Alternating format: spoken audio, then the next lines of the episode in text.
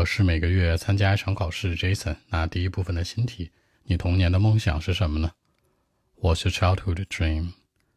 Well, actually, when I was a little child, I was hoping to become a millionaire. I mean, I would have a lot of money at the time. Then I could travel to the world, you know. I didn't have to work. I didn't have to go to school every day all what I could do was like just traveling to other countries every year, every day, every month. And uh, money was playing an important role in this idea. This is why I wanted to be a millionaire, you know, when I was a little child. So that's it. 那小的时候呢，我想成为一个百万富翁，对吧？这个富翁可以叫做 millionaire。如果你贪心点呢，亿万富翁呢，billionaire，两个区别。因为这里面的 million 说的是百万，那 millionaire 百万富翁。 而亿万呢是 billion，那 billionaire，那我想有很多钱，家财万贯是吧？Millions of dollars。那为什么有这样的一个梦想呢？很多小朋友是不需要钱的，对吧？但是我希望从小就能够去周游世界。那钱是很重要的，所以说我想成为他。后面我会解释出来。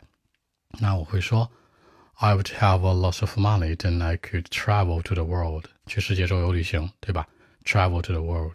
那我可以，I didn't have to to work，我不需要去工作。I didn't have to go to school，我也不需要去上学，对不对？就是每天周游，多开心呢！那周游世界，travel to the world，或者说呢，go on international travel 也可以，或者 go on international journey，这都可以。travel abroad，去其他国家旅行，或者 travel to other countries，那这是很酷的一个想法嘛。那金钱在这个当中是很重要的，对不对？Money was uh, playing an important role in this idea. Play an important role. 扮演了一个重要的角色，也就是说，金钱之所以很重要，就是因为我想旅行。所以说我想要的是钱吗？不是，是想能够自由的去旅行。那这是为什么我想成为一个，那在很小的时候就想成为一个百万富翁。This is why I wanted to be a millionaire when I was a little child. OK，我们再来一遍。Well, actually, when I was a little child, I was hoping to become a millionaire. I mean, I would have a lot of money at the time, then I could travel to the world at countries. I didn't have to go to work. I didn't have to go to school every day. All what I could do every day was like just traveling to other countries, you know.